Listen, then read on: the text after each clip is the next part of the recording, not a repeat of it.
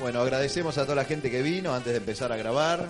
Cuando nos den el ok, vamos a empezar con esta locura. Los integrantes de Mundo Stand Up no se hacen responsables de sus opiniones expresadas bajo los efectos del alcohol.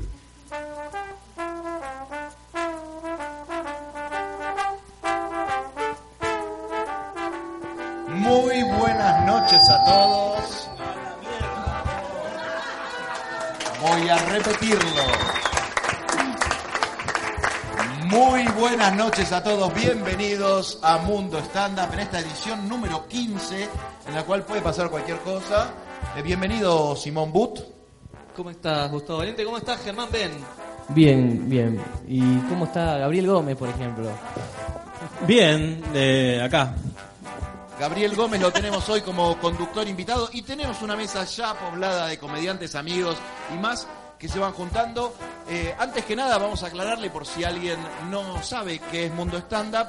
Mundo Stand Up surge como una idea de hacer eh, esa, esa charla después de la función, en el cual nos contamos las cosas, hablamos de la poca guita que tenemos, las pocas minas que tenemos, lo mal que nos fue en la función o bien, y tratamos de recrear eso en, en un espacio de radio. Eh, en los programas una característica de todos los programas hasta el día de hoy es que siempre hay vino, una copa de vino para brindar, con lo cual el programa empieza tranquilo y termina un poco más excitado. El Lata Singolani proponía que directamente hiciéramos en la segunda hora, que la primera hora del programa la borráramos. No, no servía así, para nada. Así que puede llegar a pasar esto esta noche. Y bueno, aparte... eh, Bueno, en- ¿dónde estamos? ¿Dónde estamos? ¿dónde estamos? Germán. Estamos en Absinthe. Estamos en el sótano de Absin transmitiendo con un público en vivo. Bienvenido. Bravo. Bienvenidos. Hay 120 personas presenciando el programa en vivo. Este es el programa número 15 de la segunda temporada, una primera temporada de 15 programas y ahora el programa número 30. Y hubo de todo, hubo comediantes, en los últimos tiempos hubo también improvisadores, encargados de sala, volanteros y novias de comediantes. Y hoy vamos a tener a una sorpresa. Un bloque nuevo. Todo tenemos. el la mundo pata, la, stand-up. fa- la pata que falta en el Lo stand que faltaba. Así que bueno, todo el mundo de stand-up eh, cubierto y hoy lo cerramos acá con ustedes en vivo. Esperamos que la pase bien y le damos a todos la bienvenida a esto que hemos dado en llamar Mundo. Vivir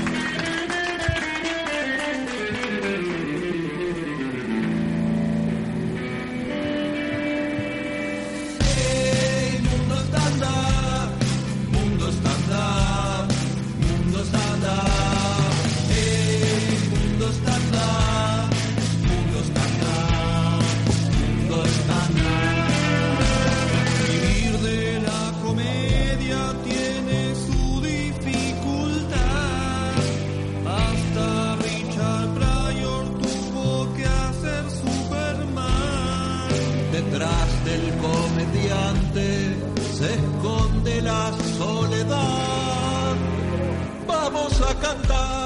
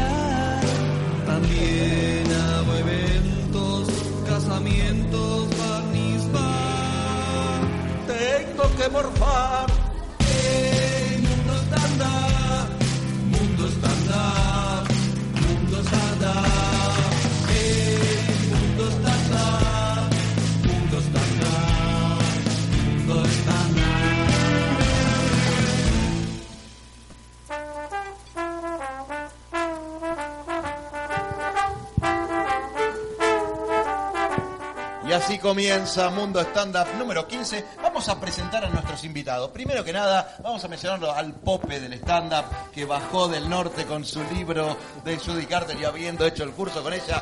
Es la cuarta vez que viene al programa. Nos encanta. Un fuerte aplauso para el señor Alejandro Angelini. Aplauso. Grazie a tutti. Recen por mí. Cuarta vez que viene, ¿no?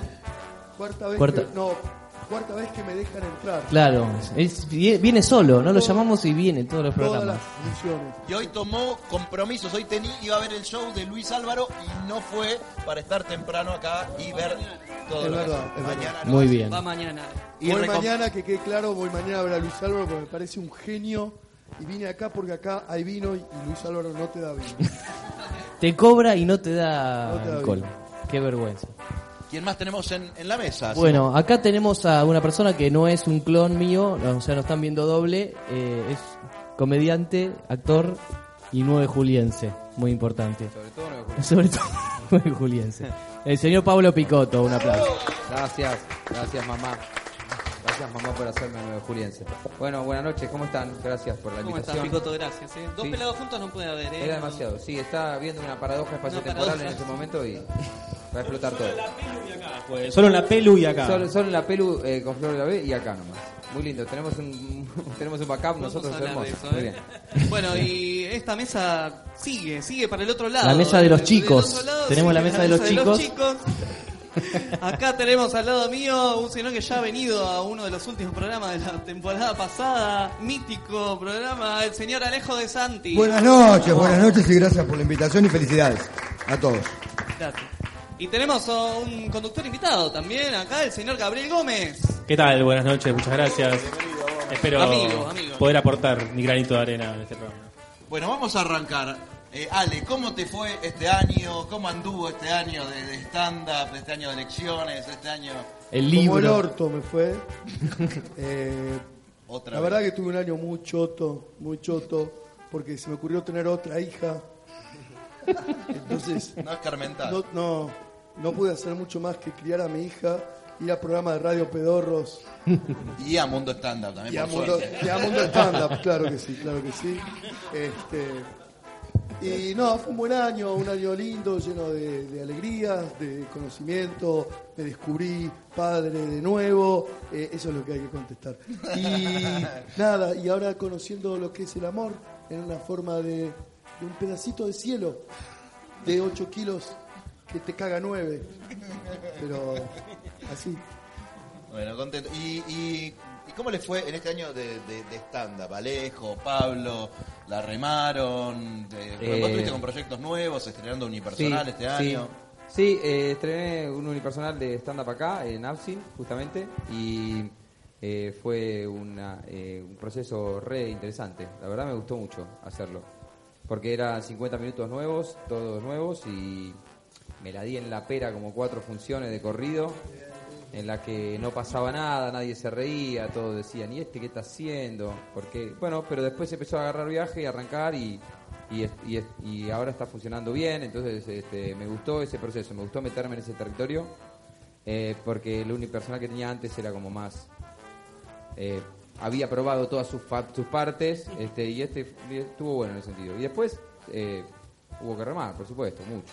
¿Cuánto tiempo lleva, y esto la abro la pregunta a Ale, a Picotto, a todos, no, eh, hacer eh, 50 minutos de material? ¿Cuánto tiempo eh, tiene atrás un monólogo de 50 minutos que ve la gente en un unipersonal? Eh, yo arranco yo. Bueno, eh, a mí me pasó eh, en, en particular que a mí me pasa que eh, no puedo cerrar materiales, de- me cuesta mucho cerrar materiales poner de 5 minutos, ir al jam y probarlos. Me- no, me, no me sale, no me sale, no, no, no, que siento que no tengo mucho para decir en 5 minutos y necesito un poco más de tiempo. Me zarpé un poco con los 50 igual. Hubiera pro- podido probar 20 o 15 y estaba bien.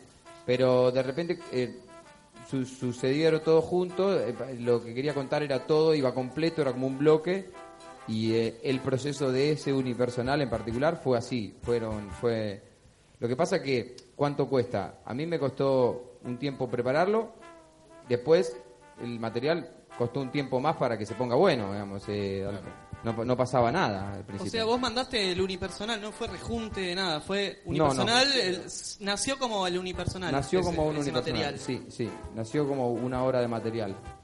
No, no pensaba que iba a ser una hora, pensaba que iban a ser media hora. Y de repente se, se alargó, se alargó, se alargó. Y cuando lo probé todo junto era, era como una hora y cuarto. Por suerte se le sacaron 15 minutos que estaban completamente. Lo demás al principio también estaba completamente al pedo. Estaba completamente al pedo que tenga, que tenga show en ese momento yo. Pero. eh, Sí, y la banca también acá del lugar, que vio que el, que el material era una porquería y lo bancó. Porque también Fue es una eso. decisión ¿entendés? tuya hacerlo acá, no hacerlo, no estrenarlo en el paseo, no Sí, en otro lado. sí, sí. ¿Por qué no lo hiciste en el paseo? Contanos, por favor. Desde el cielo. La voz del más allá. Eh, eh, Gran- gran hermano. Gómez, estás aquí. Este, no, no lo hice en el paseo por eh, varias razones. Em, una es que este es como un club de comedia, muy club de comedia, un lugar en el que hay comediantes y comediantes uno atrás del otro. Está, anda esto, sí. Está mm, no, no está parado más en el lugar del entretenimiento y de tener que ir a la efectividad con- completa e, instantánea que te requiere el paseo porque todo sale mucho más dinero, el público se pone en otro nivel de exigencia y, y lo que vos tenés que presentar para los productores, para los para los este para los dueños de los bares y todo tiene que tener otro nivel de, de efectividad y otra temática también. La gente acá te banca un poco más, la Acá la- prueba, sí. el error, es más, eh, Sí. más barato. Sí, claro, sí, sí, sí. Y es meterte en otro territorio, que es más el potrero, digamos. público Menos está más borracho, potrero. A, a veces sí, a las nueve y media de la noche no. No. No, no. No. Eh, De hecho, a las nueve y media de la noche vienen señoras que de repente les hablo de droga y, y- y no entienden por qué estoy hablando de droga. Porque por ahí vienen a ver material que yo hacía de la familia italiana, todo, y se sientan y yo le digo que me colo una pepa y se enojan y se van. Eh, Y salen diciendo, ¿qué le pasó a este chico? ¿Qué le pasó a este chico porque se drogó tanto y arruinó su carrera? Pero ese, ese proceso me pareció mucho más interesante hacerlo acá y, y porque en el bar también está el- la esencia real para mí de hacer stand-up. Está el subirte en un escenarito chiquito en el bar y con un mic- tu micrófono y, y hacer tu recorrido ahí, tu cosa. A mí me parece que es como la, la- la cancha del barrio que siempre hay que volver. Bueno, Ale, se te abren entonces dos preguntas. Uno, ¿cuánto tardás en escribir 50 minutos de material? Y si es el bar la esencia o, O si puede ser el- cuánto tardaste en escribir, en escribir los últimos 50 minutos de material. Claro. Eh, bueno, ¿cuánto tardo yo? Eh, unos 14 años más o menos, 50 minutos, 14, 14 años. Sí, una cosa así. No, depende, eh, que, eh, es como, como dice Pablo, no, no hay 50 minutos, eh, hay, de golpe hay 50 minutos que te salen de golpe porque, porque tenías que hablar, porque querían salir, porque no puedes evitarlo. Eh, hoy estaba hablando con Bernardita Rufinelli, que, que vino eh, de Chile, es una comediante chilena. Internacionales, che, fuerte. Acá hay Comediantes comediantes- internacionales, No, no, fuerte aplauso. Fuerte ese aplauso, ya tendrán su oportunidad de pasar por acá también, como no.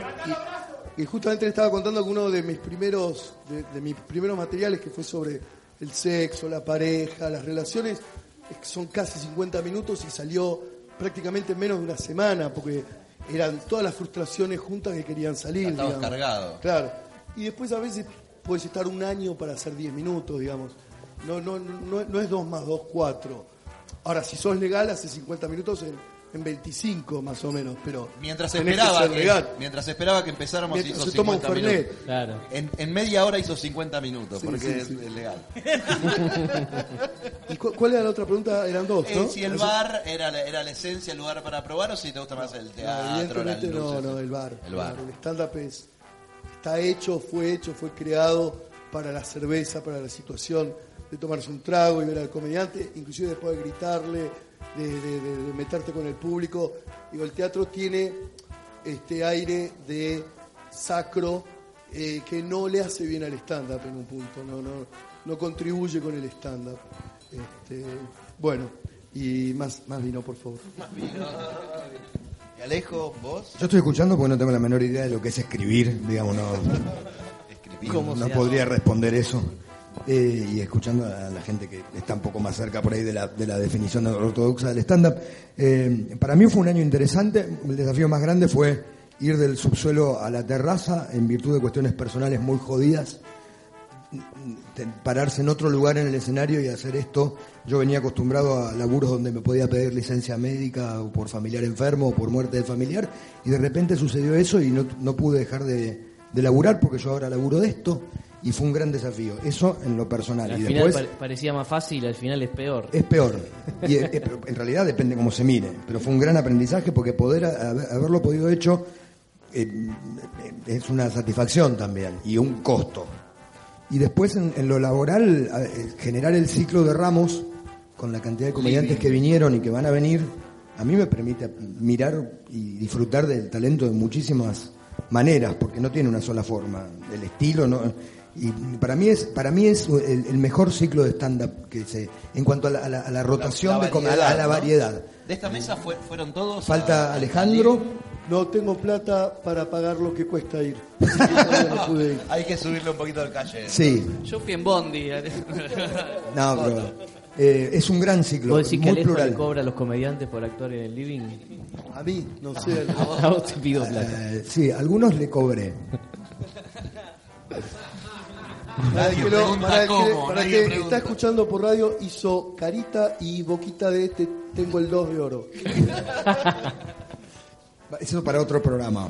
Bueno, y, y Living funcionó bien. Funciona muy bien. Sí, eso depende de los volanteros, de la gana de labura que tengan y de quién los coimé, digamos, para que te metan más o menos público a ¿Qué tu te, qué sala. te va mejor, con el Living del paseo o con el Living Son de dos Ramos? cosas distintas, porque en el living del paseo la responsabilidad está toda sobre mí. Yo salgo delante de un público que en 80 me conocen tres, el resto les dio igual entrar ahí. Entraron porque le mintieron mejor esa noche. Y yo tengo que seducir al público con un estilo de un personaje bastante fuerte, que con la excusa del humor quiere hablar en serio y habla con el público, tocándole el hombro, y terminamos en el escenario tomando champán y, pasan cosas rarísimas. Eso es living. Y, el formato de Sherlock es eh, con invitados. Yo soy solo el anfitrión y hay, conserva cierto estilo de participación, pero de la hora que puede durar 50 minutos hay stand-up tradicional de un señor que se para ahí y cuenta qué le pasa con lo que le pasa. digamos. Entonces son dos cosas distintas en ese punto. Y volviendo al tema de la escritura, no. No, no, no escribí. Yo no escribo, eh, improviso y después vengo a mi casa, escribo y nunca más le doy formato al chiste. Entonces fracaso más de lo que Claro. logro, porque después lo quiero repetir en otro momento como si fuera improvisado y no tiene forma. Eso, eso pasa, ¿no? Que hay, hay, hay algunos gags o chistes que es el momento y si no lo recuperas igual, nunca más, ¿no? Les pasó de, de tener un material y nunca más poder recuperarlo. Si yo no lo dije tan gracioso, lo pensé tan gracioso. Siempre abro a todos la, la pregunta. Eh, sí, sí. Bueno, pero para mí pasa un poco eso porque eh, lo que nosotros hacemos es todo el tiempo un esfuerzo enorme por recrear lo espontáneo, que es el humor, es espontáneo. Entonces, eh, cuando surge el humor real, que es el espontáneo, el que surge ahí, eh, siempre es genial, pero eh, después recrear esa espontaneidad este, a veces sucede y a veces no, no pasa más. Igual hay que tener cuidado con el, el humor genial, porque normalmente cuanto más genial es, más tiene que ver con un contexto y un momento. Y después una vez quiere repetir la genialidad en un, en un contexto distinto, en un momento distinto, y quedas como un pelotudo. Porque La no... fina línea, ¿no? Eh, sí, entonces es como que el humor que surge a veces es útil y maravilloso y eterno, y a veces eh, una mujer me acaba de mostrar las tetas. Lo tengo que Suele decir. pasar, suele pasar. No, si vas a levantar, levanta en serio, porque si no me siento un pelotudo. Este, a veces eh, el- eh, hay, hay humor que surge que sí es útil y eterno, y hay humor que surge que debe quedar en ese momento porque no, no se puede repetir. Eh, por, por supuesto es el maestro Angelini el que acaba de decir eso. Habló el Habló maestro. Angelini. Y no se discute, Y tiene- señor. no, Y pero- no, la verdad que no. Cuando uno quiere traspolar algo que surgió de la espontaneidad, que viene de una secuencia, llega en un momento determinado y va hacia, hacia un lugar, en otro espacio eso no se puede hacer. Porque hay una secuencia, No, pero a viene, veces- a llega para pasa. algo y va para algo también. A veces pasa que tomás algo Tienen y- mucha estructura, tiene que tener mucha estructura. O sea, tiene que estar muy estructurado eso que improvisaste, para, para que después se pueda traspolar. Entonces no, tiene, no está tan improvisado si tiene tanta estructura. No, si lo que, si lo que te sale improvisado, Pablito, tiene estructura, Sí. si, si es más Ah, sólido, si lo que improvisaste de repente eh, salió, sí, eh, salió con estructura, espontáneamente una claro, con cierta cuestión claro. de estructura, eso lo podés traspolar. Sí, o por ahí Claro, si no claro. depende tanto del contexto de ese día o de la función y por ahí es algo Yo que suelo tener- orgánico con tu material y bueno, lo Interactuando con el público suelo preguntar a qué se dedican para hacerle una devolución, no por una Sí. cuestión de solo preguntar y que eso no tenga ningún tipo de fin. Y en general, cuando la primera vez que me dijeron soy contador, atento a mi personaje, yo le dije, entonces vos sabes de activo y pasivo. Ajá. Eso funcionó y funciona cada vez que sucede. Claro, lo incorporaste y Eso lo se puede haciendo. trasladar. Entonces, cuando el tipo ya me empieza a decir que es contador en Humahuaca, me acuerdo de lo que pasó en Sí, Ushuaia, claro. y va a funcionar igual. Claro, Ahora, pero ahí hay como una estructura que se repite, no pasa nada. En ese caso. Esto está un poco técnico en el comienzo, no se preocupe el público presente que se pone más divertido. Eh, Mostrar las tetas, mostrar las tetas. Pero teníamos una pregunta más con el maestro Alejandro Arcellini, algo que habíamos leído en el libro y fue tema de debate entre nosotros. Vos hablás del estándar como eh, el acto en el cual uno se puede poner una peluca, ponerse una nariz y todo vale con, en función de... Eso de es otra cosa. ¿eh? Epa, eh, ¿Cuál es el límite de, de cuándo es stand-up y cuándo pasa a otro territorio, personaje cómico? O, ¿cuál es, qué, qué es lo que no se puede hacer haciendo stand-up? ¿Cuál sería el límite? Eh, no, no es una cuestión de que se pueda o no se pueda hacer. Hay una cuestión de que el, el stand-up tiene que cumplir básicamente con dos reglas eh, para que sea stand-up y si no, se convierte en monólogo humorístico, un hecho teatral que está muy bueno. Eh, la primera es que no hay cuarta pared. En el stand-up nunca hay cuarta pared. Donde vos pusiste una cuarta pared, ya no estás haciendo stand-up, estás haciendo teatro. Donde hay un tiempo distinto y un espacio distinto entre espectador y cómico, ya no tengo stand-up, tengo teatro. Y la segunda es que no hay estructura dramática, no es necesaria. Puede tener estructura dramática, pero la estructura dramática, usted, sorry, hicieron pregunta técnica, así que yo me pongo técnico. Lo, sentimos. el stand-up puede tener estructura dramática porque es una elección del comediante, pero el stand-up no depende de la estructura dramática.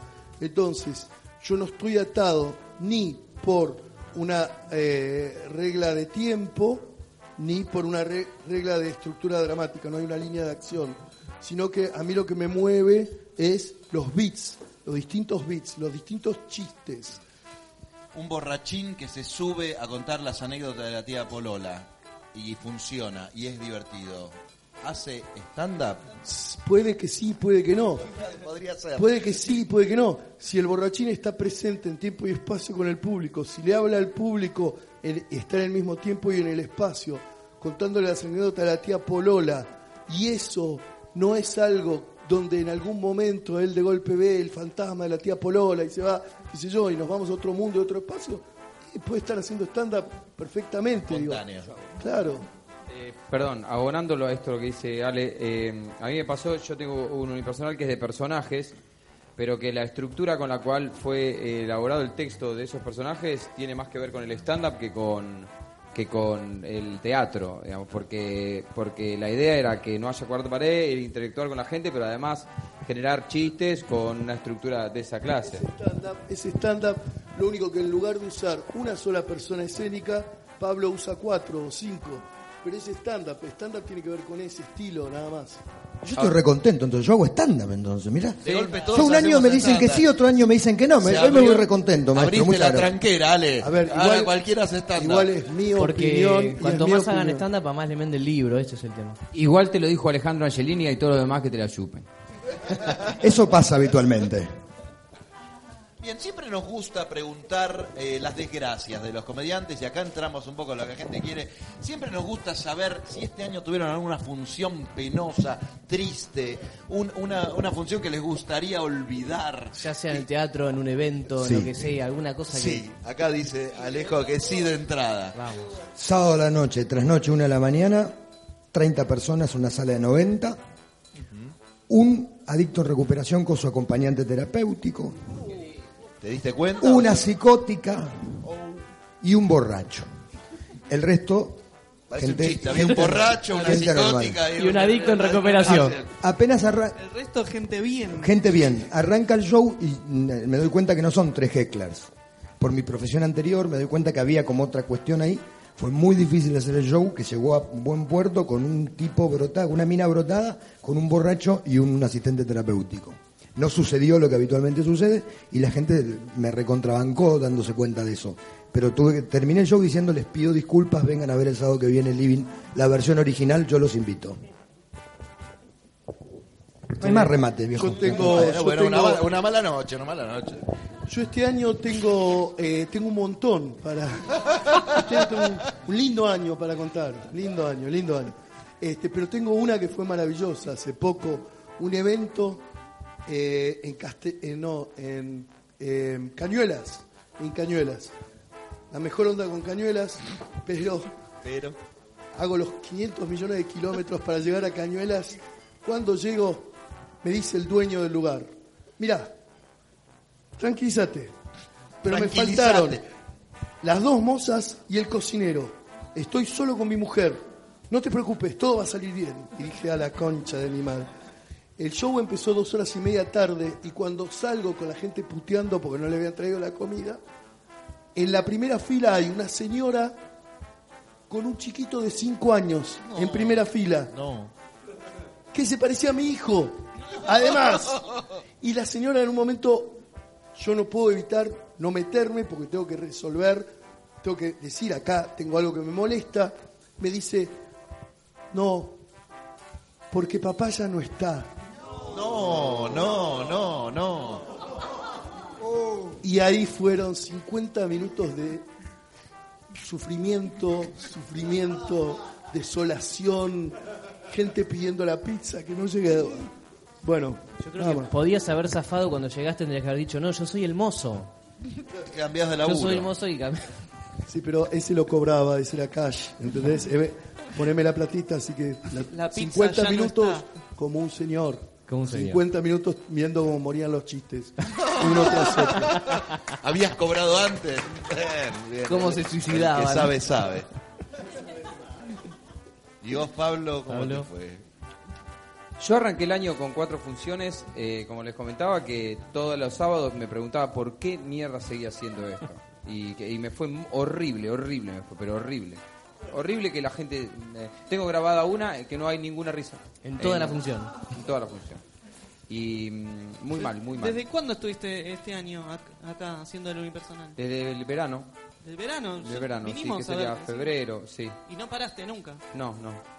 Eh, y, y bueno, y esa- ¿Pero hubo alguna desastrosa de tres personas? Hubo ¿O una que, vieja hubo, se hubo una pare? que había ocho personas y tres eran comediantes que me habían venido a ver, le- que, le- que les mando un abrazo grande y mis disculpas, mis eternas O sea que disculpas. todos los rumores que hay de, lo- ahora de son los son comediantes, de- nombre de los de comediantes, estaba comediantes. Nata Alvarenga, paraguaya, Ah, mira. amiga comediante, estaba Félix Buenaventura y estaba Flor de Agostino. Habían Ah. venido ese día y cinco personas más. Y fue realmente apoteótico el fracaso. ¿Qué Fue un fracaso... cuando- No, pero todos, todos amigos te conocen, na- nadie te va, te va a juzgar por esa Sí, no, nada, que dijeron, bueno, nada, ahora ya estamos sentados acá, ve- veamos esto, digamos, pero bueno, fue la verdad que fue horrible. Y así funciones horribles tengo miles, sí, y este año me fue mal en bastantes lugares. ¿En alguna piensan... En alguna piensan, no sirvo más, ya está, dejo? No sirvo más, ya está. A, a esta altura no. Ya, No- no sirvo. Después de 15 años de esto, ya sé que no sirvo, pero la gente no se dio cuenta, ya está. No, porque en realidad una función no te define, ni que sea extraordinaria, ni que sea pésima. El tema No, es ir no. viendo qué pasa a lo largo Sí, de tu trayecto. yo- además lo veo como, como- ah, llega un momento que es un oficio, vos te- es tu oficio, es, tu- es decir, eh, sos carpintero, hiciste una mesa, te quedó horrible. Bueno, nada, tendrás que hacer otra mañana, no es que de repente decís, creo que me voy a dedicar a la farmacia. Como, ya está, es tu trabajo. Muy bien, muy bien. Vamos a seguir un rato más eh, charlando, charlando con, nue- con nuestros invitados e incorporando a la mesa, acá lo veo al negro impro, a legal, ahí estaba el Rochela, grandes valores y mucho más. Pero nosotros eh, en este programa Mundo Stand Up, aparte de charlar del stand up tan técnicamente y contar algunas anécdotas, también nos informamos. Noticias del stand-up. Amenaza de bomba en Absinthe.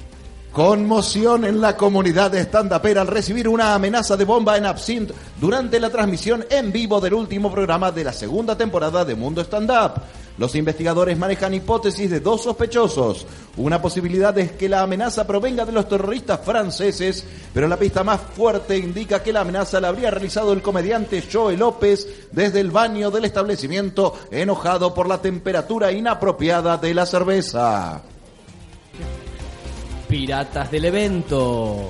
Un rumor de última hora eh, indica la existencia de una zona liberada para el robo de material en los eventos privados. Varios monologuistas aprovecharían las contrataciones particulares ante el público incauto para lucirse con las creaciones más efectivas de sus colegas. Un comediante descubierto en esta práctica se habría excusado diciendo es un evento, la gente no sabe un carajo. Y agregó, tuve que zafar con el material de Pugliese porque me estaba yendo como el culo. Estos fueron noticias del stand-up.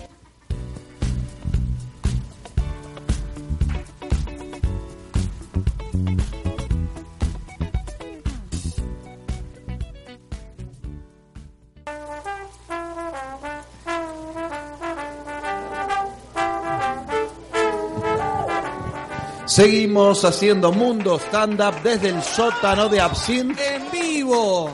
en vivo. Es, co- es como el programa de Dolina, pero sin Dolina. ¿Qué vamos a hacer?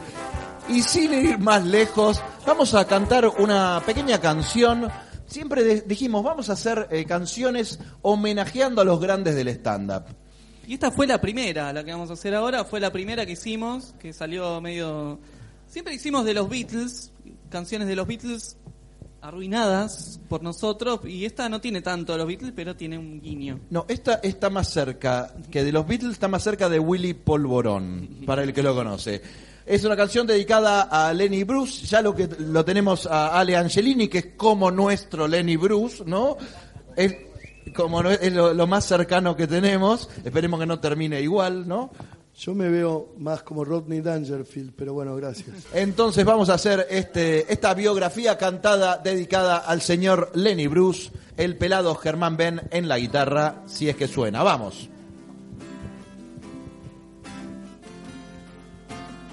Fue el primer tema que El hicimos. primero. Se nota.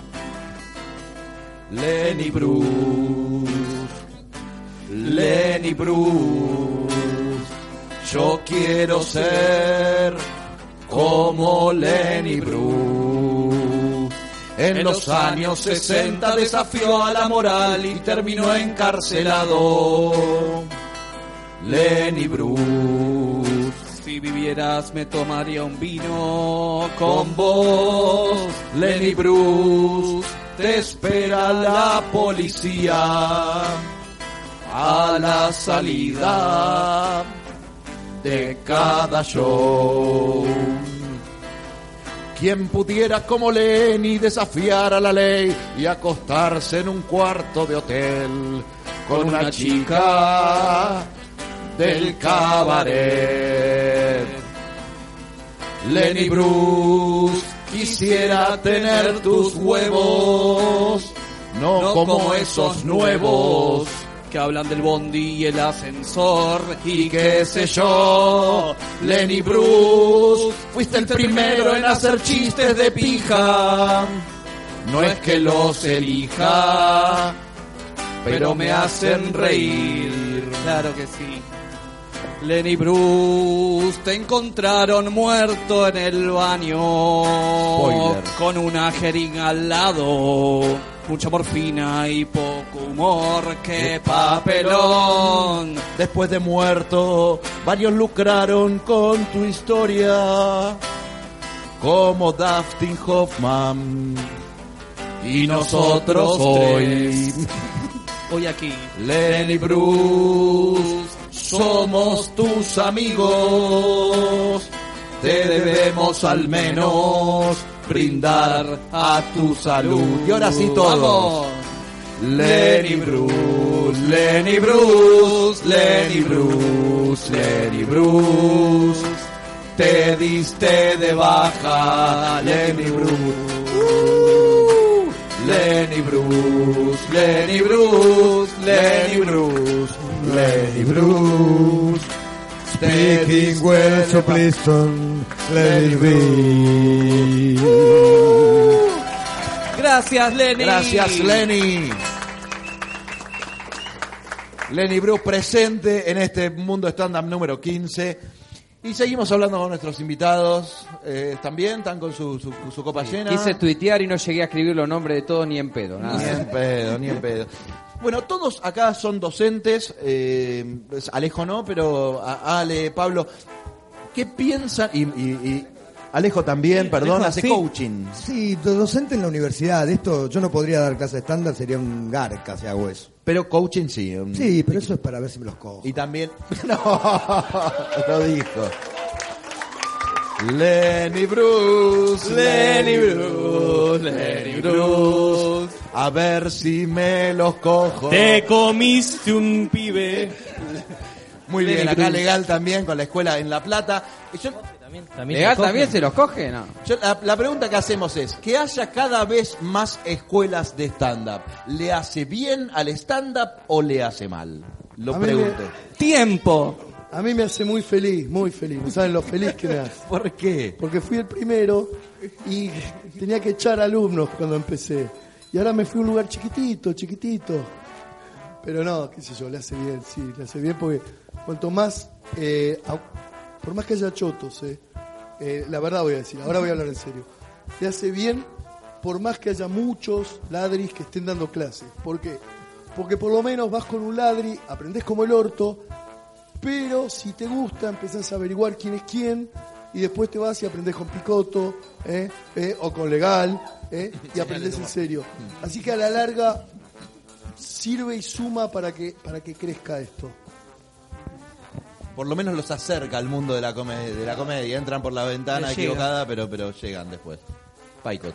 Igual me, me halagó Angelini, me la guardo.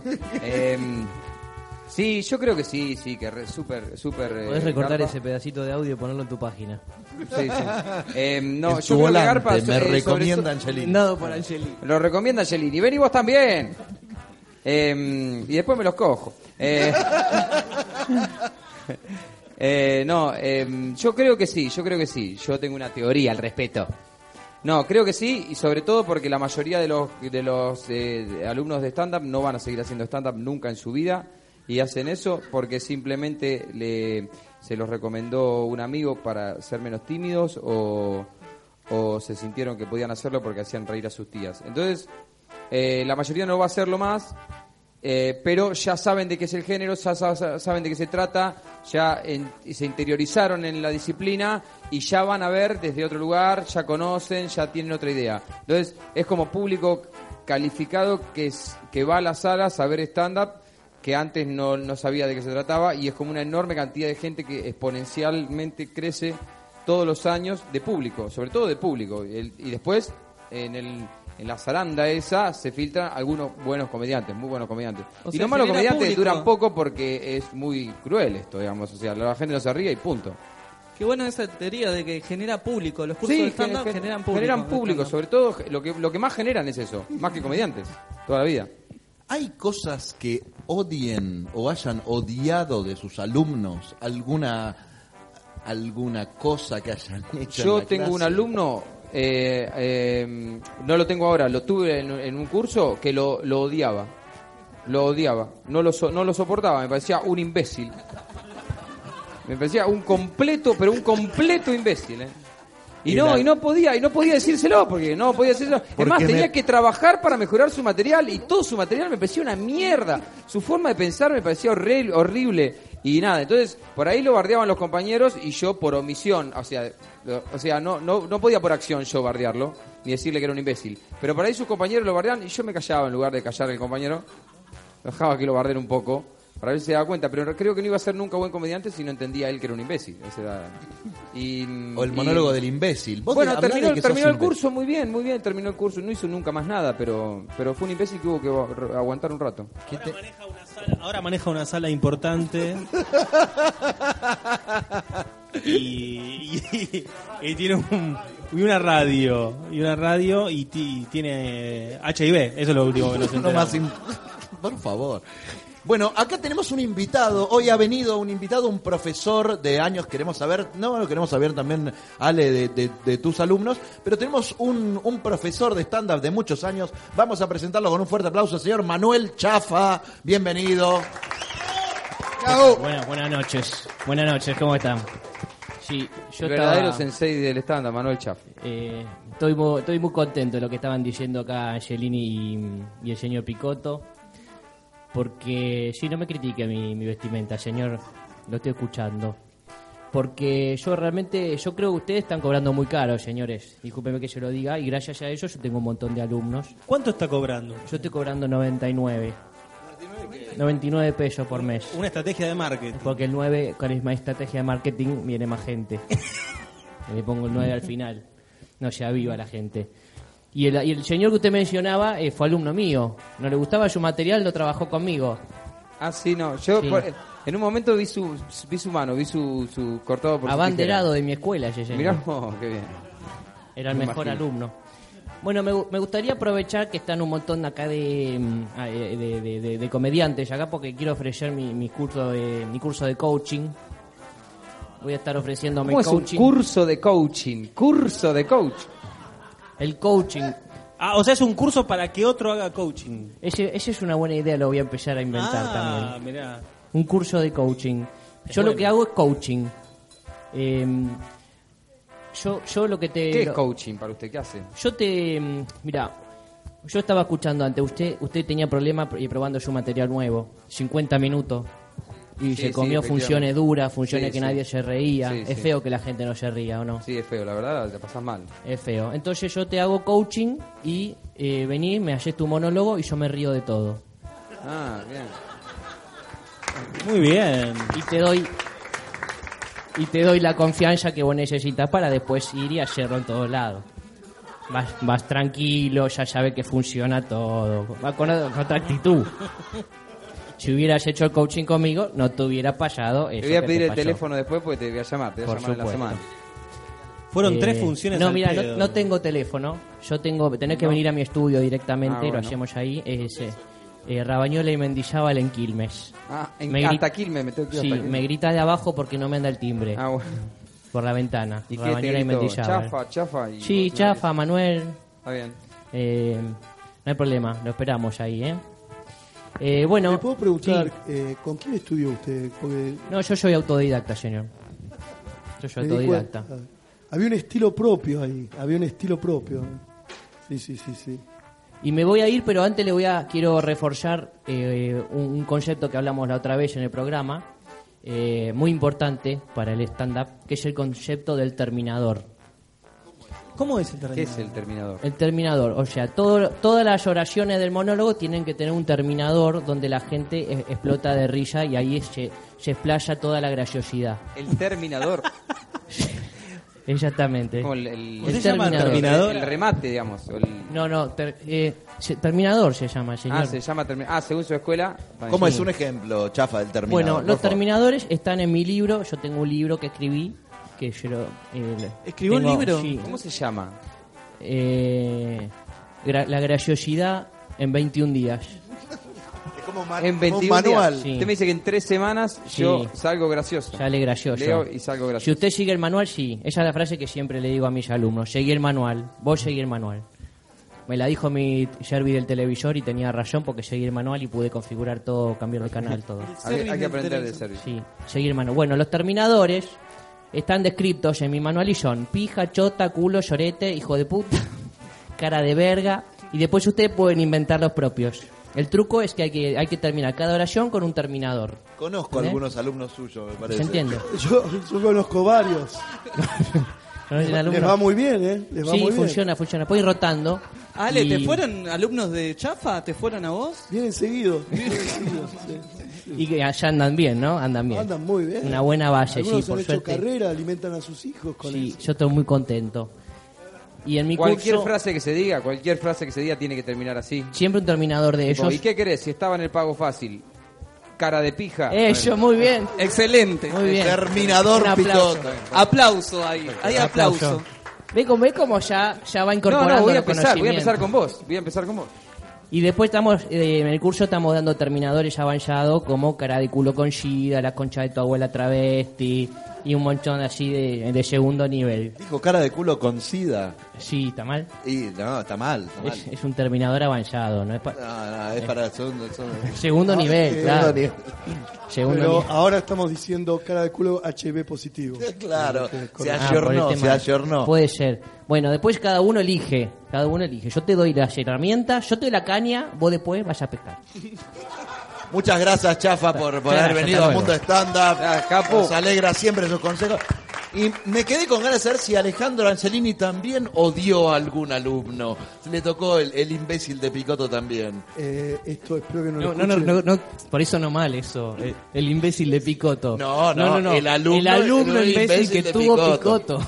Pablo estudió conmigo y fue- no, no, no, no. Eh, eh, voy a decir algo que no, que espero que mis alumnos no escuchen. Pero todos los años hay uno. Es, es, todos los, yo sé todos los años que va a haber. Es el cupo, el cupo Yo- imbécil. Yo sé que va a estar. ¿Y por qué se baja el talentoso y el imbécil ese empecinado y continúa? Lo peor es que normalmente paga el curso entero por adelantado y me lo tengo que bancar todo, todo. Siempre va a estar. ¿Te pasa que a veces rezás que un alumno deje el curso todas las semanas? Por favor. Eh, antes cuando no tenía dos hijos sí, ahora no. Ahora digo, bueno, no es tan pelotudo. Pero tenés una, una tipificación Tengo de una tus alumnos. tengo, todos los años tengo el pelotudo que me va a enfermar. Uy Dios, me van a matar. me van a No, no, no. Tengo, mi amor, te amo. ¿Saben que mi mujer es la más hermosa del mundo? Le mandamos acá un saludo. Sí, la amo. Sí, la está amo. escuchando. Tengo la mina por la que dejaría a mi mujer. Pero como ven, el matrimonio dura porque estoy muy gordo y no me dan pelota. Menos mal. Y a veces les duele da- darle un gag a un, a un chiste a un alumno y decís, este lo podría haber usado yo y ya se lo di. Nunca en mi vida le di un gag a un alumno. Estás en pedo. ¿Sabes lo que me cuesta pensar un gag a mí? Pero te mato antes de darte un remate. ¿Sabes lo que me tenés que pagar, hijo de puta? Presentame a tu hermana, la concha de tu madre. Alejandro Angelini Dixit. Claro, perfecto. Nada que decir después de eso, ¿qué querés que diga? No, lo que sí, este, si, si querés que te cierre chistes, contratame como guionista, listo, se terminó. Gracias. Suerte. Yo quisiera, quisiera recomendar a Manuel Chafa, yo hice el coaching con él y me fue bárbaro con, los terminadores. Y yo me va bastante bien, digamos. ¿no? Y después eh, yo trabajo dando algún coaching, pero no por lo que dije antes. Y lo que me permite eso es laburar con la gente que yo elijo también. Entonces cuando el chabón tiene, o la mina tiene ganas de que le mientan, conmigo no labura por más que me pague. Entonces me permite eh, poder elegir eso y no tener pibe, digamos, también. ¿no? Ahí van con chafa. Ah, Claro. y ot- una cosa más, una cosa más que me quedó. Es, a veces estás cerrando un chiste con un alumno. Supongamos este, el caso particular de este, de este que era un salame. Estás cerrando un chiste. El chiste está buenísimo.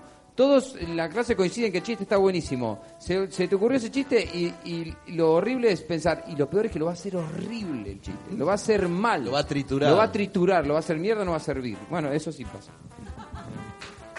Muy bien, muchas gracias a todos por contarnos las intimidades que no deberían contarlo ningún profesor. Vamos a, vamos a cantar otra biografía cantada y, como, y le ponemos su cortina per- pertinente. Biografías cantadas.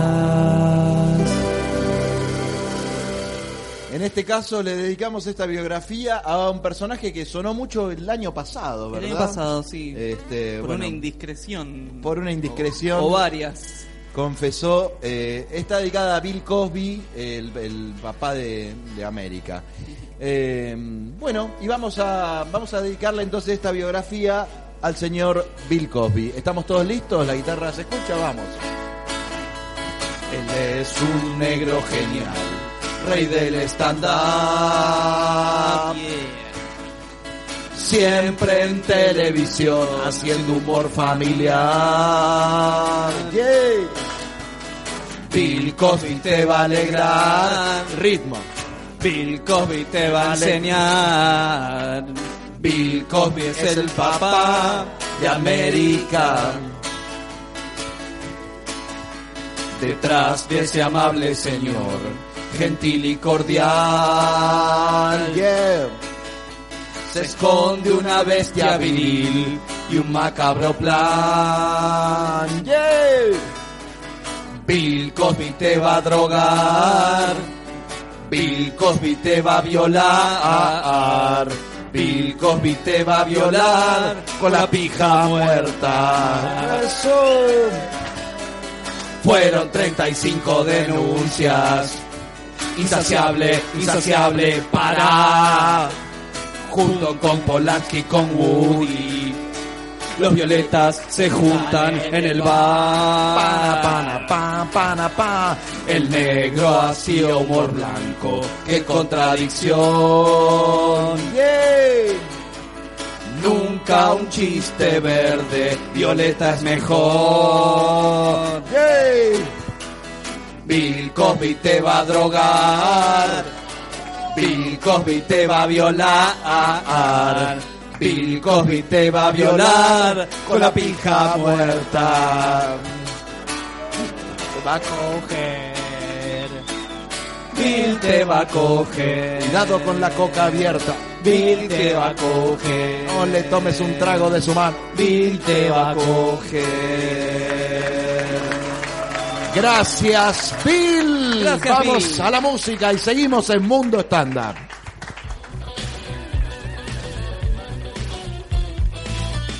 Seguimos renovando esta mesa de comediantes y llenando nuestras copas de vino. Tenemos eh, en, en esta, en mi derecha, lo tenemos uno de los pioneros también eh, del stand-up que hace mucho humor político. Lo queremos mucho, el señor Legal. Fuerte ese aplauso. Me parece que. ah, anda, anda, anda. Sí. Bien, después junto a Legal tenemos a alguien que vino a robar a nuestro a, nu- a nuestro ¿cómo se dice? a nuestra a nuestro jardín. Vino a, robar- a cortar las flores de nuestro jardín, el negro Impro Albornoz. Muchas gracias, gracias por la Ídolo. invitación. Y último, pero no último, llegó recién bajando las escaleras en forma torpe el señor Leandro Ilgunet. Bienvenido. Gracias a la torpeza. Y se suma a esta mesa el señor Julián Labruna. Buenas noches, chicos. Tengo gente que me ama, lástima que son barbudos. Hombres barbudos, ¿qué va a ser?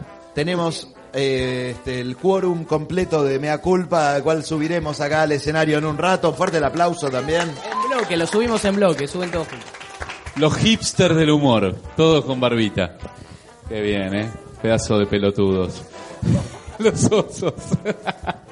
Por favor. Acá lo tenemos a Legal. Hace un rato estábamos hablando de dar clases y tenemos dos ejemplos. El flaco Legal y el, y el negro Impro, que los dos tienen su escuela. El flaco en La Plata No, y... no, no, no. ¿cómo- No, cómo es en La? Plata no, no estoy. eh, Yo estoy en Buenos Aires. ¿Por qué tengo la fantasía que das clases yo en La Plata? empecé dando clases en La Plata, Ah. eh, estuve bastante tiempo dando clases en La Plata, de hecho hay una camada de alumnos míos que está laburando muy bien, estuve hace poco. ¿Tenés alumnos que sean igual a vos? Un legalcito.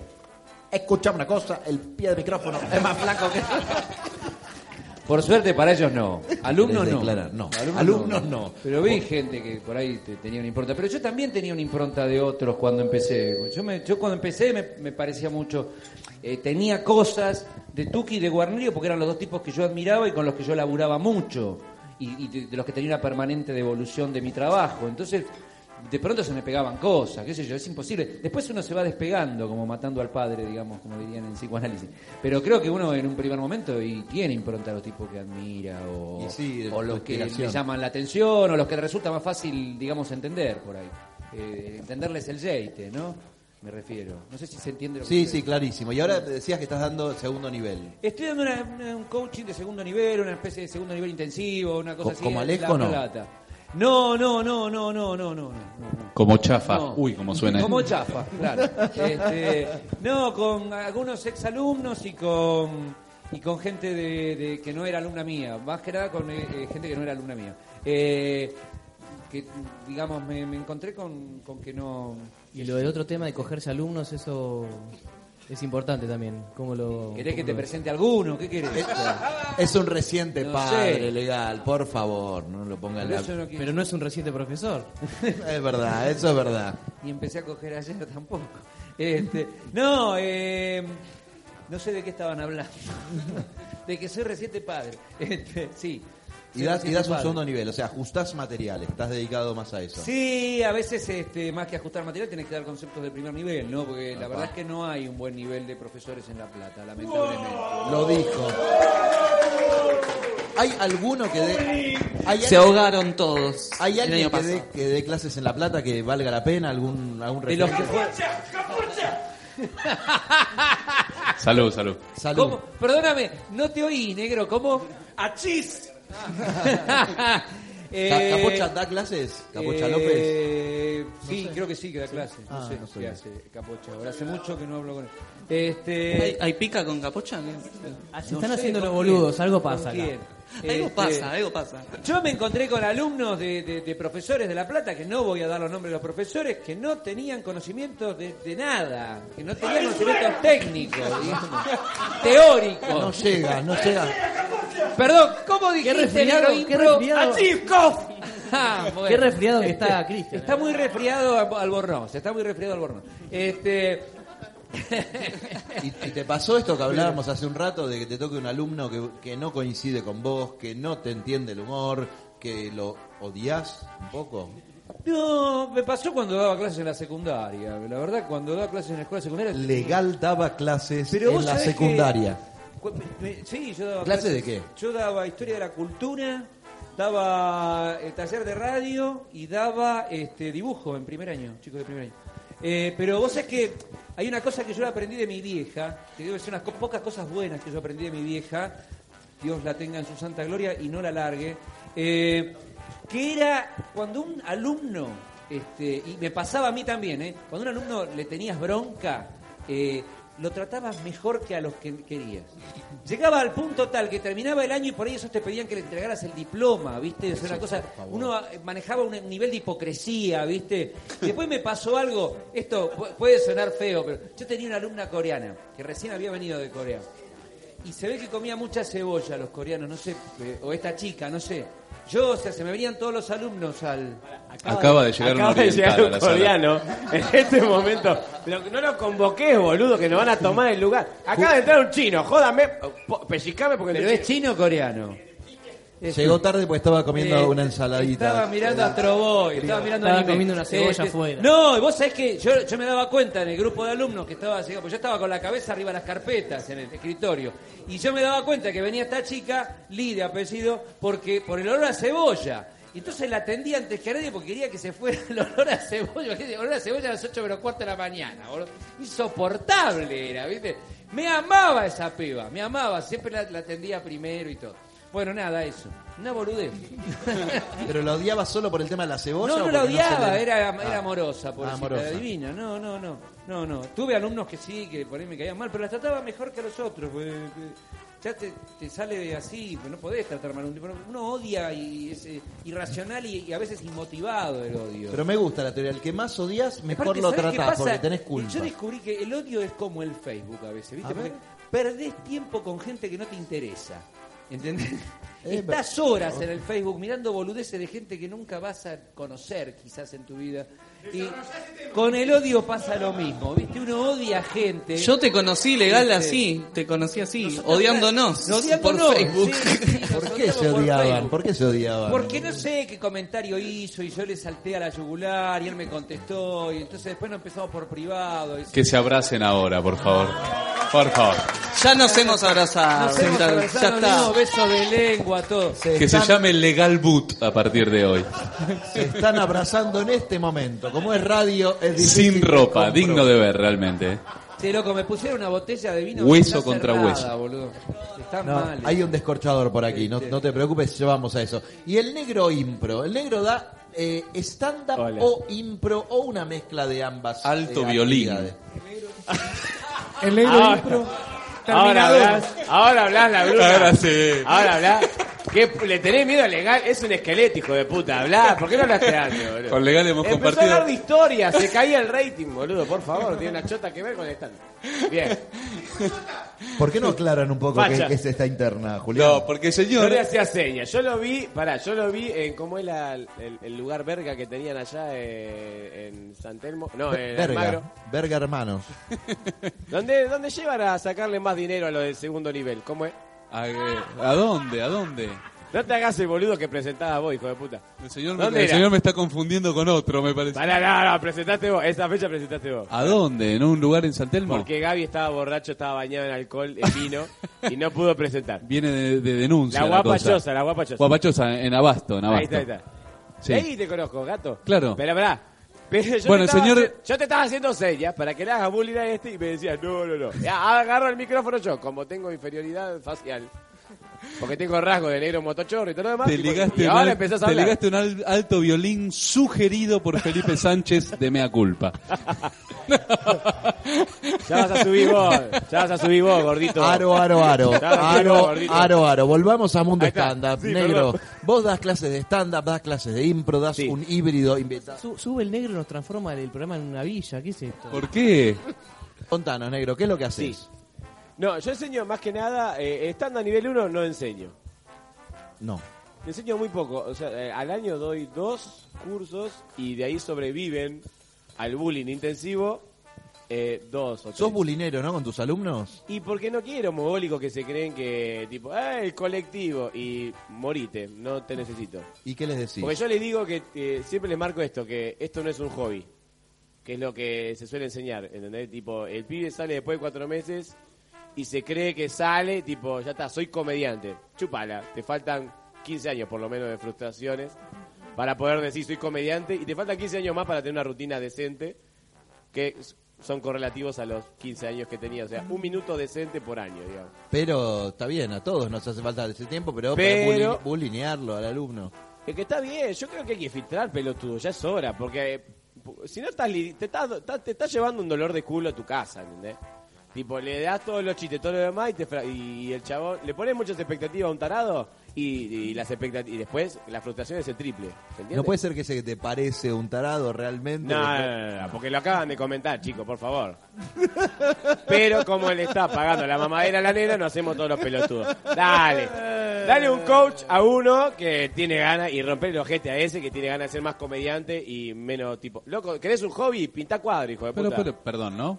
Perdón que me meta. Por ¿no? favor. Pero por ahí hay mucha gente que se acerca al stand-up que después no quiere ser, o no puede, o no quiere ser monologuista profesional, pero muy bien le hace ese proceso creativo del curso y muy bien le hace hacer una muestra para sus familiares, amigos, eh, vencer ese miedo del escenario, de hablar solo. ¿Y es válido o no? Es válido, pero trato yo no de enseñarlo, trato yo no de, de- de fomentar eso. De no fomentar eso. De no fomentar, de no darles la falsa, la falsa realidad de que van a ser comediantes después de ahí. Ah, no, no, eso está bien, A ver. eso está bien. Entonces, entonces lo corto de cuajo. Eso está bien. Pum, pim. Pero ¿Qué, es- dice, ¿Qué dice Leandro Igunet ante esta postura tan radicalizada? Veo que está, es un debate picante, ¿no? Casi unas presidenciales, ¿no? Eh, Tenés un minuto, judío. judío hijo de puta. ¿Cómo me agita el negro este de mierda? boludo?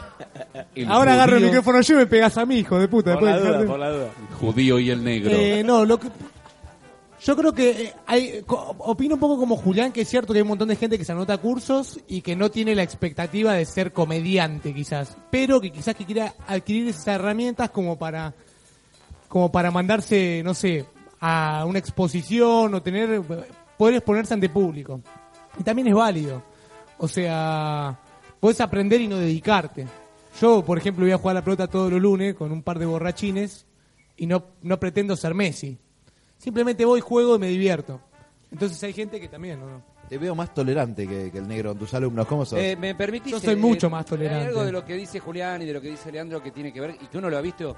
Yo vengo del, del palo de la gráfica, antes pasé por la pintura y qué sé yo. Y yo iba a talleres de pintura donde había señoras mayores que estaban eh, de alguna manera disfrutando de sus últimos tiempos pintando naturalezas muertas.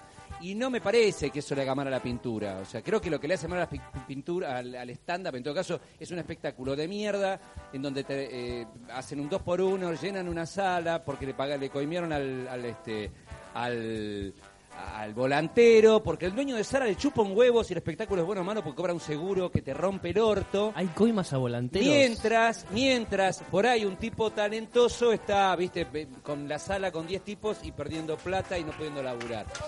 Eso sí me parece que hace mal. Bote legal.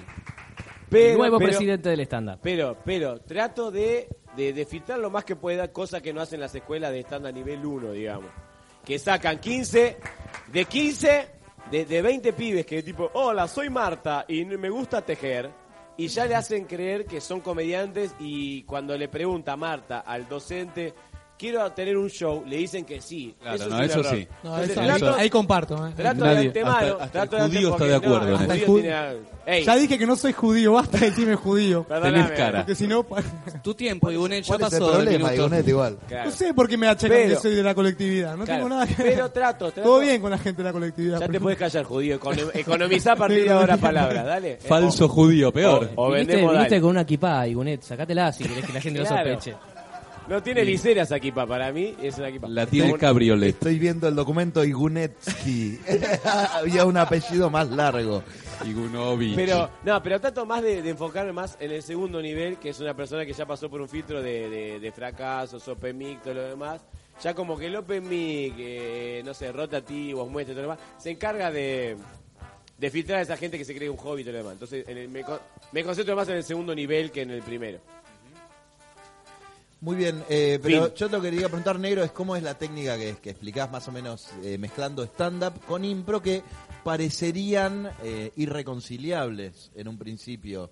Como una, una sin guion, espontánea, y la otra ajustándote a un texto, preparación, remate. ¿Cómo haces para mezclar esos dos mundos?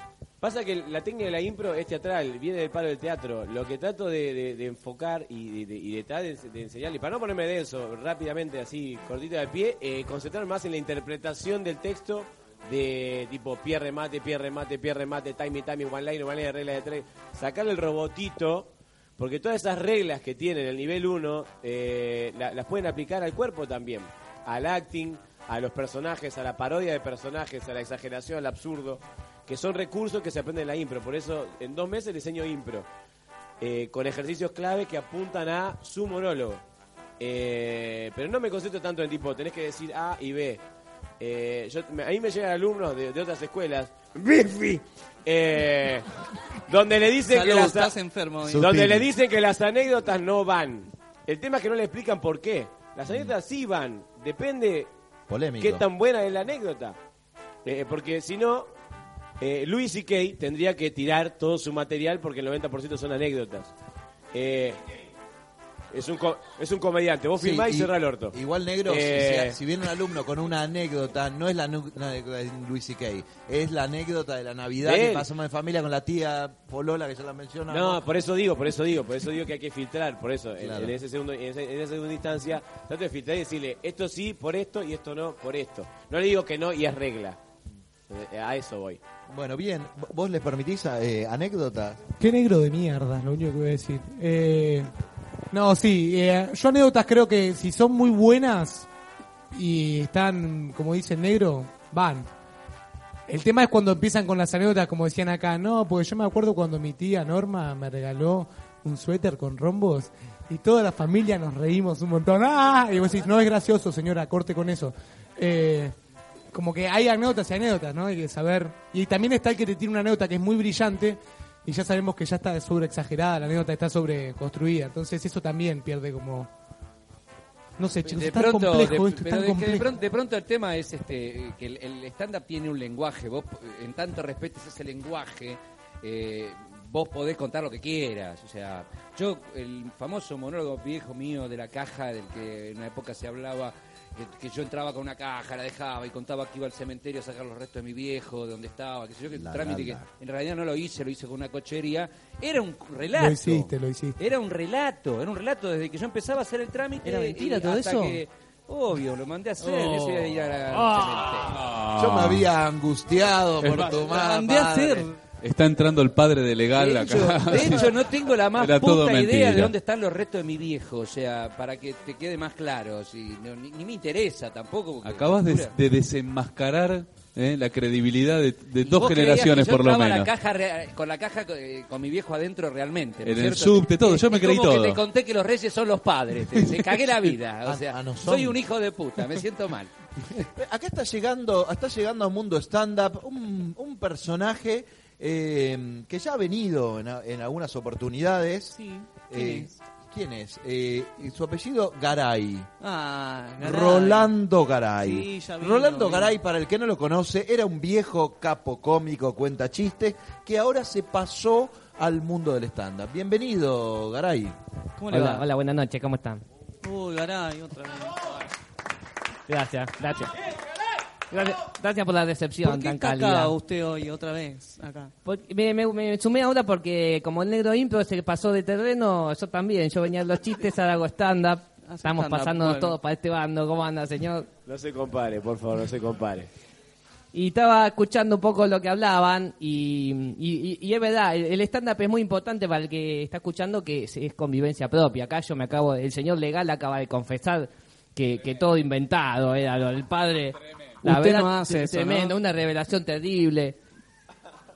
Me gustaría, quiero ya de paso que estoy acá, quiero anunciar que estoy haciendo un nuevo unipersonal. Oh, un nuevo unipersonal. Sí, son todos stand-up nuevos. Bien, bien, me gusta, me gusta. Tengo un, un bloque de stand-up verdes. Bueno, ¿Cómo stand-up verde? Y después al principio, a- al principio hago una trampita y digo, bueno, acá no se cuentan chistes como y aprovecho y me tiro uno. ¿Viste? El tipo que va al proctólogo. Así empieza usted. Tranquilo, Espere, Roberto. espere, espere, espere. Yo lo voy a ir a ver si dice, si, si tiene el descuidado Roberto, yo voy. Tranquilo, Roberto. Tranquilo. Ah, El ah, no, proctólogo. ah, entonces otro, porque el No, mío... el que va al proctólogo, el señor dice... ¿Cómo le, es? Le mete el... ¿cómo? Le- ¿Quiere que lo Lo va a cuente? contar, Por favor, lo va a por favor. Claro, el proctólogo No. está revisando y dice, tranquilo, Roberto, tranquilo, Roberto. Pero señor, yo no me llamo Roberto. No, Roberto soy yo, me conozco. ¡Jo, jo! Es buenísimo. Bueno. Pero así empieza usted. Pero así Garay, empieza. está muy yo, me lo sabía, yo me lo sabía con cuidado. Ah, bueno, parecido, es otra versión. Pero dígame, ¿cuánto, cuánto dura? No, todo esa es este una segmento? introducción, es Eh, una la introducción donde meto un par de chistes, dura 40 minutos. Eh, ¿cómo 40 minutos dura? Esa es la introducción de 40 minutos y después hago el stand-up, que ese es escrito por mí. Esto es de mi- Bueno, a son ver, vivencias cuen- personales. ¿Trajo? Te- ¿Nos puede contar alguna ¿Cu- vivencia cuánto dura el personal, Garay? Eso queremos, un stand-up auténtico. Le voy a contar... ¿Cuánto dura el te- show, Garay? ¿40 No. de chiste y después el show cuánto dura el show? 45. total? Ah, bien, bien. Una anécdota, algo. Te cuento, ¿te cuento un stand-up? ¿Quieren que les cuente un stand-up? Sí, vamos, a ver. Te cuento un stand-up. Mira, el otro día estaba con mi señora y le digo, mi amor, tenés cuerpo de diosa. Ay, amor, qué tierno, me dice. Sí, pareces Buda. ¡Oh! Eso es un chiste. Eso es un chiste. No. Bueno, muy bueno, Garay, muy bueno. ¿Qué te pareció, negro? Yo, yo lo conocía con... con, con- No lo conocías, es de él. No, es buenísimo, es genial. Es mío, eso- es stand-up personal, es vivencia Pero personal. si usted no está casado, nada. Bueno, pero estuve casado en algún momento, señor. ¿Vieron que las anécdotas ¿Te cuento van? otro stand-up? Otro, cuénteme otro estándar. cuente otro. Te cuento otro stand-up. Llega mi señora y me dice, mi amor, hoy el dietista me dijo que el 70% de nuestro cuerpo es agua. Ah, entonces le dije, en vez de estar gorda, vos estás inundada. ¡Oh, oh! Pero eso es un chiste. Muy bueno, muy bueno, No, no, Garay, muy eso- Eso, bueno. eso por de, favor, de eso no internet, Garay. Eso no Me gustó. Pero por favor, Hay crítica eso- social. Lo Por conozco. favor, eso lo No, sé. eh, no, no, no, no, no, no, no te permito, no te permito. Le están robando el material a Garay. Claro, en No. todo caso me Después lo suben a. Facebook. Eso, lo- Después Eso. lo suben a Facebook. Lo No. hacen peronista, el chiste, y hacen un monólogo entero. Claro, me toman los materiales. y Eso me lo vi en finalísima del humor, Garay. Voy a contar, te cuento un stand-up más Igual Weiler dice que se puede hacer eso. que se puede que copiar el siga, chiste y siga, ponerlo en siga, Twitter. siga, siga. siga como si nada. Te cuento un stand-up. Vos sabés que yo cuando iba al colegio Uh, tenía un compañerito en el- la división Sí. que se llamaba Jaime y le decíamos Jaimito. No, no, no, no, no, no, No puede no, no. ser. Era co- Jaimito, no, era- no, no. Garay, Garay, No es, puede in- ser. es indefendible, Garay. Ni yo lo puedo defender, Garay. Era Esas- compañero mío del colegio. ¿Qué, qué? ¿No puede haber otro Jaimito? ¿Qué? Eso, eso es como las cenizas del padre de legal, es todo mentira. Pero la cuestión es que No estábamos eran en cenizas, clase. eran los huesos. Que coste en acta. Estábamos en clase y vos sabés que la maestra le dice a Jaimito, lo acusa de quererse dormir en la clase. Le dice, Jaimito, acá no se puede dormir. Dice, maestra, pero ¿cómo voy a estar queriendo dormir en clase? Si cuando, como usted no para de hablar, acá no se puede dormir. ¡Oh, oh! Por favor. Bueno, muchas muchas ¿Por qué gracias. viene Garay. otra vez este tipo acá? Mucha ropa, baboso. Le están tirando cosas. Están, están arre- arrojando corchos Váyase, a Garay, Garay. ya está. Bueno, bueno, gra- gracias Garay por venir, lo vemos la próxima. Me voy, me voy que me están tirando cosas. Lo vemos en la próxima temporada. Me gusta me gustaría con estos invitados que tenemos, que realmente es gente que está laburando hace mucho tiempo, que nos cuenten alguna cosilla de su vida, ¿no? Si me lo permiten. Ay, eh, por ejemplo, Julián Labruna. Quiero contar una mala, porque la mala garpa, ¿no? Voy a contar una anécdota con el permiso de los legales del stand-up. Eh, sí, anécdota. Bueno, este, estábamos en Termas de Río Hondo y mm, se, había, sa- se había saturado la función, ¿no? Había como 1.200 personas en la sala y habían agregado sillas. Ah, soy exitoso. Andá a lavarte el culo, boludo. Cuando los exitosos hablan, los negros violadores se callan. Habló el alemán. Teatro de 1200 y agregaron sillas. Una locura, fue una locura. Agarramos un fin de semana bueno en Termas. Posta. ¿Cuántas sillas tenían, no? Bueno, y eran todos viejos, ¿viste? Porque en Termas son todos viejos. Entonces tardaban mucho en acomodarse y la función estaba retrasada como 45 minutos. Un productor brillante tuvo la brillante idea, valga la redundancia, de decirme, Juli, ¿por qué no salís vos con tu impronta y con tu simpatía a calmar un poco los ánimos? Porque está, está un poco caldeada la sala, porque había como 45 minutos de demora y los viejos ya estaban todos, ¡vamos! ¿Qué? En pie, aplaudían, chiflaban. ¿te parece salir? Salí, salí y decir que ya estamos, ya arrancamos. Bueno, salgo, abro el telón, salgo, 1200 posta, chicos.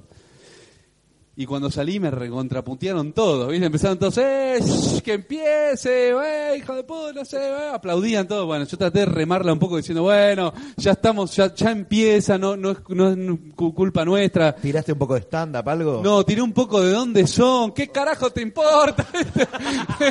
Queremos que empiece. Somos de Terma, estúpido, ni te cuenta. ¿Qué te importa? Bueno, traté de más o menos pilotearla un poco y ya yo ya estaba perdiendo la batalla, sobre todo con el Pullman, porque eh, las otras entradas eran con ubicación y el Pullman había hecho como cuatro horas de cola porque era sin ubicación. El Pullman estaba zarpado. Bueno, digo, ya vamos a empezar, qué sé yo. Me meto con taquicardia diciendo esto fue una mierda. O sea, la verdad no pude eh, arreglar casi nada. Me pidieron disculpas, todo. Bueno, empieza la función a los 20 minutos. Sale Fátima ese primer cuadro. Y después del primer cuadro que hace Fátima musical, entro yo de nuevo. O sea, con una peluca, porque hago un personaje. Yo cuando salí, salí sin peluca, ¿no? A decir, bueno, este, ya empezamos. Y salgo con la peluca. Y cuando salgo, la gente me reconoce. ¿Cierto? No, no. El que hacía tiempo. Este es el pobre infeliz que intentó salir a calmarnos hace un ratito. Entonces salgo yo en un silencio prolongado, que yo eh, salgo así a escena, y empezó una silbatina generalizada, sobre todo el sector Pullman, que era el más indignado, este, y sufrí improperios como, andate boludo, que salga Fátima. O sea, como que la gente vio un cuadro de 5 minutos de Fátima y al toque salí yo, habrá dicho, oh, nada, ya esperamos como 45 minutos, queremos ver a Fátima. Y yo estaba realmente muy preocupado, porque una cosa es salir sin el personaje y fuera de la obra, al tratar de calmar a la gente y sin resultado, y otra cosa es ya con el personaje. Que te reconozcan. Claro, y, y andate boludo, viste, y vos decís, yo pensaba ahí, tenía como respuestas posibles tipo Terminator, ¿no? Una es no decir nada, otra es decirle, o yo soy boludo, o vos tenés la boca chica, pero no era, no era la mejor opción porque era seguir poniéndose en contra del público. Y opté por la, la tercera, que era la más suave, que decir, bueno, hay gente que me conoce de otro lado, ¿no es cierto? Tratando de amenizar. Pero eh, era muy difícil de controlar esa, esa situación, fue muy difícil de controlar. Por suerte se revirtió y empezó, empezó a aceptar la gente que la obra ya estaba y, y siguió su curso. Pero yo tenía miedo que eso que sucedía en el pullman de cuatro o cinco personas que estaban muy calientes, ¿qué pasa, digo yo, por ejemplo, si todo el mundo no se, se, se contagia de esa energía y de repente la bardean mal, ¿no? Y te dicen, andate, que salga Fátima, ¿no? Que, ¿Qué hace Pudu, uno ¿cómo, ahí? cómo es la energía de 1200 personas monologando? es muy fuerte, o sea, es muy fuerte. Cuando va bien, está excelente. O sea, yo sabía que con el personaje y con los monólogos la cosa va. Pero digo, ¿qué hace uno? Yo, yo me preguntaba, ¿no? Yo lo pude revertir, gracias a Dios, porque la, la gente se calmó y pude, o sea, la buena onda venció la mala onda. Pero ¿qué pasa si mil personas te empiezan a, a gritar o a chiflar porque están calientes y dicen, andate, no te... y todos están de acuerdo? ¿Qué, qué hace uno? Pregunto, ¿no? Porque no me llegó a pasar, Aparte, pero... Preguntale a, a. Joya. En- en- en- A Joya no le un pasó en la Chile. sala entera. Es muy duro, muy duro. Muy bien, va- vamos terminando este bloque, pero antes quería preguntarle también a, a Leandro. Leandro está haciendo unos shows en San Martín, también Sí, multitudinarios. estamos, estamos haciendo unos shows multitudinarios. ¿Y están funcionando bien? ¿No hubo alguno que, que- que- que la pifiaron? No, por suerte estaba caminando bien. Como vos decís, claramente en algún momento vamos a pifiar porque nadie tiene tanta constancia como para que todo funcione bien siempre. Eh, lo que está bueno ahí que encontramos un espacio que dominamos mucho a nivel convocatoria y el género no está muy explotado. Entonces, como hay una ley que prohíbe a los bares tipo hacer funciones, eh, lo único que sucede sucede en teatro y la gente que va al teatro en realidad va a ver cosas programadas. Entonces difundimos el stand-up desde ahí y eso está bueno. Viene gente y las funciones salen lindas. A nadie le interesa el éxito. Ya bueno, vi. muchas, La verdad, muchas- una muchas verga, gracias. eh, la- Gracias. Yo esperaba que diga. Gracias, Lean. Judío hijo de puta, falta que me grite, Nico. Estaba esperando Eso- que el judío diga no, y eso es bueno, por la ser verdad judío. que Vamos a me hacer- cagaron a trompada, pero la verdad, las dos anécdotas una No, no, poronga. no. Estaba esperando el remate, tipo, Estamos- chu- eh, co- a lo chafa, tipo. lo chafa. Y al final me chupó una pija, y el judío diga, y me violé dos nenes, pero la verdad, una verga, las dos cosas. Vos, les negro, tenés, agradezco, eh, tenés por alguna, bajarla al tenés, programa, hijos de tenés puta. ane- alguna anécdota en la buchaca. Pacheco. De- 94. Pache, tipo, tira titular el loco. 60. No hayas contado en el programa anterior, ¿eh? No, no, no, es Por otra, es favor. otra, es otra. Eh, Pache- eh, llegar a Pacheco, 10 de la noche. Eh, función terminó 2 de la mañana. Eh, fue un amigo, un, un gran co- otro comediante que, que no es de tomar agua. Diga el nombre, Nombre, vamos. Pablo, Barro- Pablo Barros. Terminamos en el Trébol, que es tipo, o sea, eh, está, está la, la Villa 31 y está Fuerte Apache. Nosotros nos fuimos a Fuerte Apache a beber, que eso es el Trébol. Nos quedamos viendo un, torneo de, de, pool, escuchando los redondos y, tomando cosas. Nos tomamos un remis. El remisero dijo, hasta acá llego. Nos dejó en ruta 3, una cosa así. Nos bajamos, medio de la nada, nos comimos dos tortillas por ahí dando vueltas. No. Y yo llegué a mi casa a las 12 del mediodía, un viernes, diciéndole, no sabés lo que fue la función, mi amor. Fin de la anécdota. No me habló durante todo el fin de semana, pero me chupó Con huevo razón. porque... No, claro, porque yo no podía dormir. Y, y ya que hablamos de excesos, vamos a hacer una biografía cantada, en este caso dedicada a quizás al más, eh, uno de los más excesivos, excedidos de los eh, monologuistas, eh, comediantes, Richard Pryor. ¿m? Así que bueno, inspirada en Octopus Garden. cantadas. Salió, salió. La biografía cantada del señor Richard Pryor. Vamos. Yo quiero, Quiero ser. Yo, yo quiero actuar como el negro Richard Pryor en un Absinthe. bar, ¿Por qué no? Hacer reírla, la pasarla bien y casarme siete veces como él. Vengan todos a ver a Pryor. Tengo un video subtitulado. Quiero fumar, la, la, probar el crack y tomar cocaína antes del show. ¡Ey!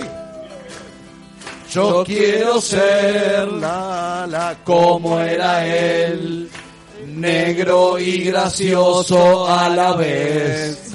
Como el negro impro.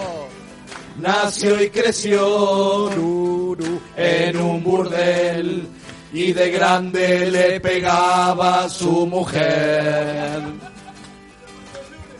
Todos sus shows eran para negros. Super Nigger, Nigger Crazy Night. Quiero matar a Superman y que me paguen mucha plata por actuar. Y termina. Yo quiero ser igual a él, padre de seis hijos de color. Y maldecir solo en inglés, diciendo motherfucker, holy shit. Un día estaba muy drogado, se prendió fuego, ay qué dolor. Yo quiero ser uh, igual que él y morirme de esclerosis como él. Y morirme de esclerosis como él. Vamos todos. Y morirme de esclerosis como él. Adiós, Richard.